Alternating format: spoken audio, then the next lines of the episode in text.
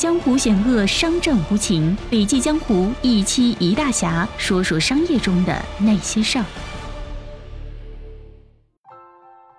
亲爱的听众，你好，这里是笔记侠，我是主播晴天。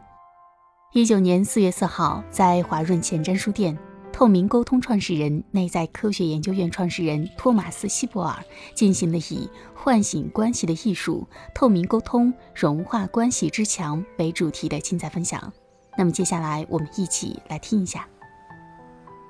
透明沟通意味着，首先我能与我内在的世界有良好的沟通，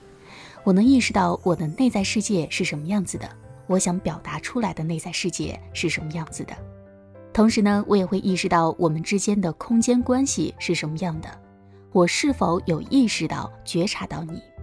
当我在说话的时候，我会非常注意去看你是如何倾听，以及你听到了什么。除此之外呢，我还能对我们所处的环境有比较好的察觉。我能留意到，除了谈话双方之外，周遭在发生的一切。那么，透明沟通为什么对我们如此重要呢？那是因为自我关系环境对我们很重要。在过去十七年当中，我在全世界各地游历，与全世界成百上千的人一起工作。我一直在观察人类的幸福是什么，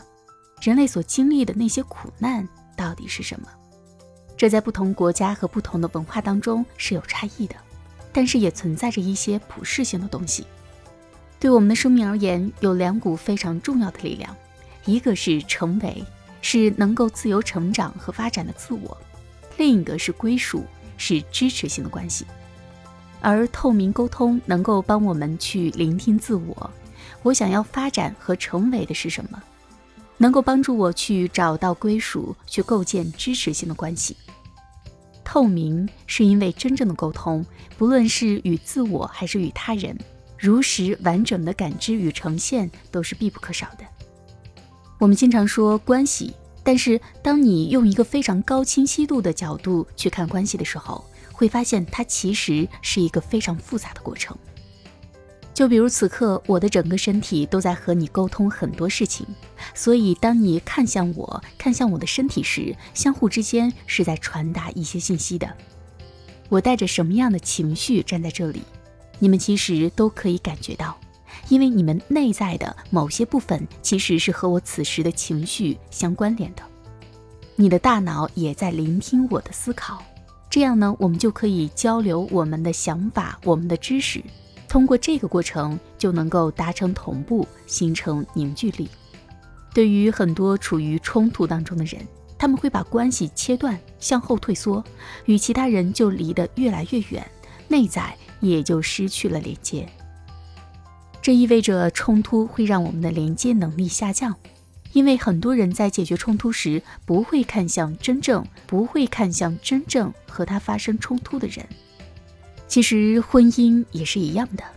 在婚姻当中，大家都会慢慢和另一半疏离隔绝。当你不花些时间处理彼此的关系，你的婚姻很可能会逐渐的进入不健康的状态。生活中的一个个小摩擦都有可能造成婚姻中的一个小伤口，每个小伤口都会形成一段疏远的距离。当我们真正看向内在婚姻关系中的这些伤口时，并且去照料他们、关注他们，其实是可以慢慢的弥合伤口的，缩减疏远的距离的，彼此心扉呢也会再次向对方打开。对于一个成熟的人来说，他的内在和外在其实是平衡的状态。当我们越来越多的去了解我们的内在，我们与世界的距离就越来越近了。而当我们的内在与外在距离越大时，我们与对方的疏离状态也就越严重了。在我们的文化当中，我们感受到的恐惧是跟现在所处的情况相关的。但是，其实，在更多的情境当中，恐惧所表述的东西是跟过去相关的，而不是现在。在生活中的很多场景当中，就像你去电影院看到了一个电影，你非常喜欢这一部电影，突然看到了一个汽车广告出现在了屏幕中央，整个汽车广告把你正在看的电影都盖住了。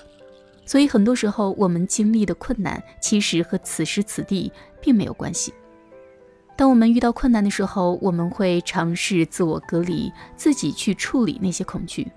我们在这个时候就会经历更多的困难，因为我们并没有去寻求身边人的帮助。作为一个领导者，常常肩负着更多的责任。我们看到越来越多的领导力发展的项目中，你只有这个专业层面的竞争力的话，并不会让你成为一个优秀的 CEO。只有当你真正能够创造一个富有支持性的周围环境的时候，当大家觉得安全的时候，才能自然而然地构建一个充满创造力的企业。我们在做透明沟通的时候是双向的，